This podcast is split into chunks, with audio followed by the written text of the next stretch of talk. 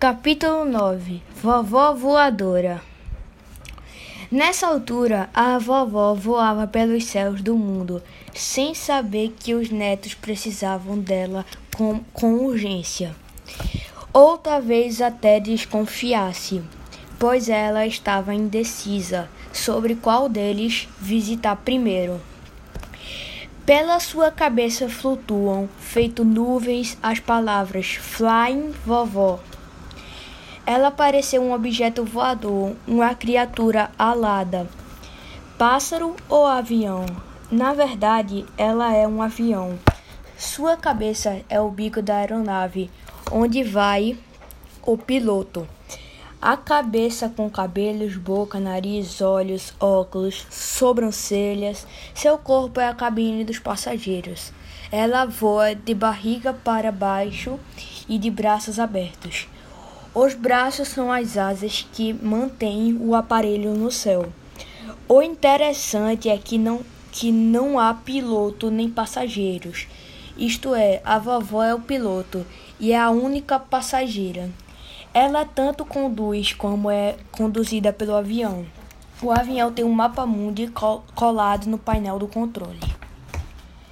No céu azul do Nordeste, a vovó avião decola direciona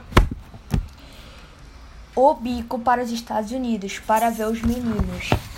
Está está doente de saudades do Theo e do João.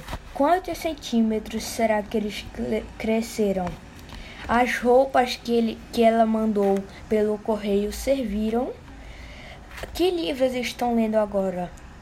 Que esportes estão praticando? Será que não esqueceram português?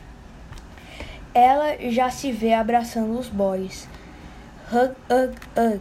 Quando pensa em Sofia Estelinha na Austrália, sente um, um baque. Hum, sim, o, o motor desacelera. Seu coração começa a doer. Que vontade de ouvir a Sofia gritar mamãe ao vivo, de ir com ela ao teatro à praia, de vê-la surfar e a Estelinha então.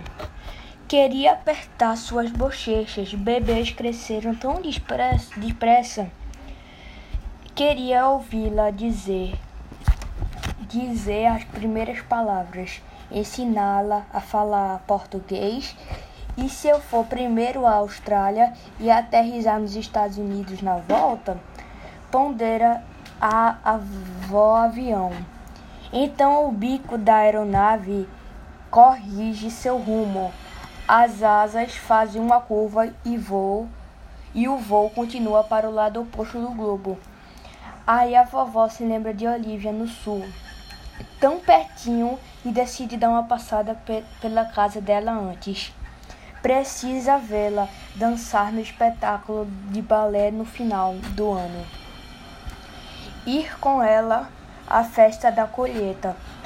Faz oito meses que não se veem. Dá para acreditar? Morando no mesmo país? Como é possível uma avó ficar quase, quase um ano longe da neta? O avião faz um desvio na rota muda outra vez em direção e prossegue a viagem via Serra Catarinense. A primeira escala será lá, antes da Austrália. No céu azul, as nuvens parecem carneirinhos e brancos.